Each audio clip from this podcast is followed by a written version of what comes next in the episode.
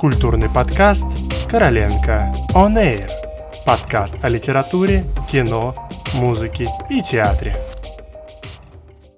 Здравствуйте! Вы слушаете подкаст «Короленко On Air». Я Галина Безотосная. И мы продолжаем наш цикл о библиотеках мира. Сегодня рассказываем о Национальной библиотеке Франции.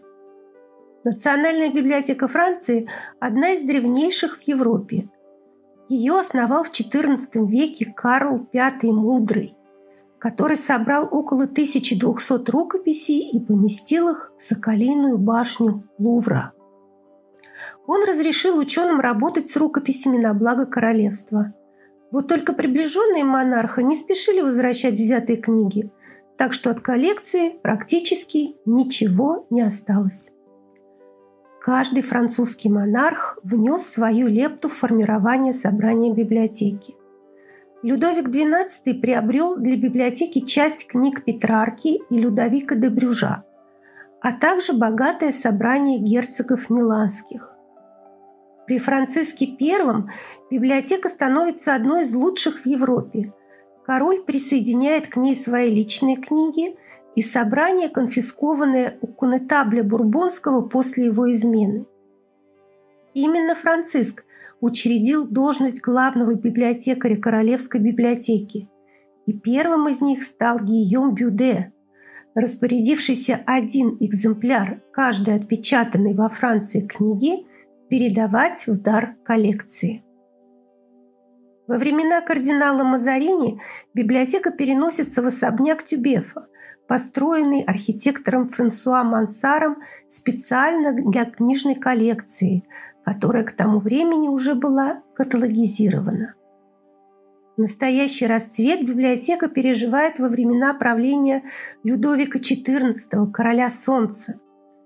Монарх очень заботился о библиотеке и поощрял своих вассалов и послов других стран за то, что они пополняли собрания новыми книгами и рукописями. Именно в то время библиотека начала расти с огромной скоростью. 9 тысяч томов братьев Дюпюи, медали, рукописи, редкие карты от Гастона Орлеанского, почти две тысячи от графа де Бютюна, знаменитое десятитысячное собрание врача Жака Ментеля.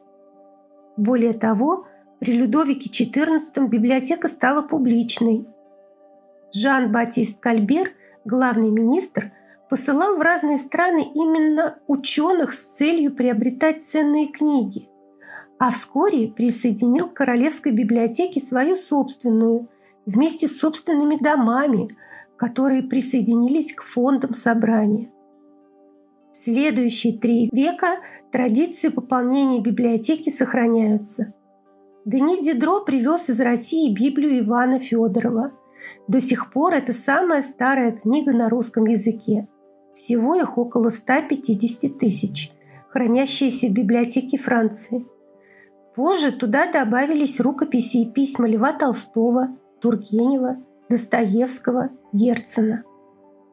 Во времена Великой Французской революции библиотека получила звание национальной, а также пополнилась за счет церковных собраний, коллекций иммигрантов и некоторых учебных заведений.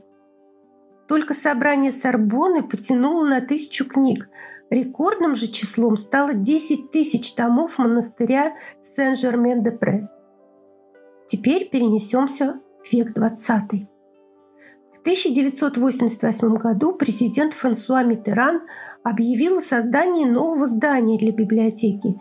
9 миллионов книг уже не помещались в исторических хранилищах. В особняке Тюбефа оставались ценные манускрипты и кабинет медалей. Через семь лет был торжественно открыт комплекс зданий на левом берегу Сены между мостами Берси и Толбиак.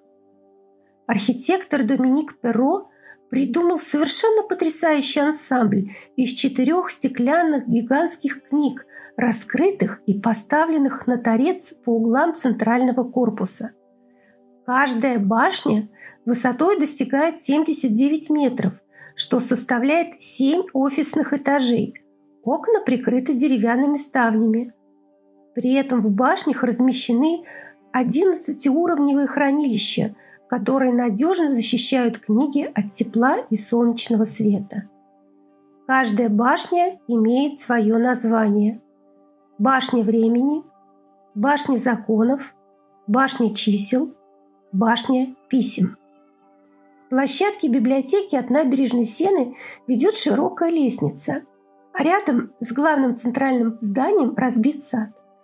Библиотека занимает седьмое место в списке крупнейших библиотек планеты. Показатель весьма впечатляющий. Национальная библиотека Франции вообще особенная. Более 14 миллионов книг хранятся в старинном особняке и башнях-фолиантах. Сотрудников здесь более 2700, а читателей более миллиона 300 тысяч в год. Тут чтут историю, но уверенно идут в ногу со временем. Как только появились технологии сканирования текста, самые востребованные фонды оцифровали и разместили онлайн. А еще библиотека участвует в разработке методов распознавания речи и машинного перевода. Чем стремительнее прогресс, тем доступнее знания. В русском собрании библиотеки список рассказа Николая Спафария 1684 года о его путешествии в Китай в составе посольства царя Алексея Михайловича. Издание Александра Сумарокова и Михаила Ломоносова XVIII века. Футуристические сборники начала XX века «Садок судей» и «Пощечина общественному мнению», всего, как мы уже упоминали выше, в русском фонде находится около 150 тысяч единиц хранения. Коллекция библиотеки уникальна, аналогов которой нет во всем мире. В нее входят печатные издания, а также старинные рукописи, фотографии, гравюры, географические карты, монеты, медали, мультимедийные экспонаты, декорации и даже костюмы. Другими словами – все, что сделано в результате интеллектуальной деятельности человека, включая науку и искусство, можно найти во французской национальной библиотеке. Причем размеры ее коллекции не конечны. Они постоянно увеличиваются за счет новых закупок и пожертвований. На этом все. Спасибо за внимание. До следующих встреч!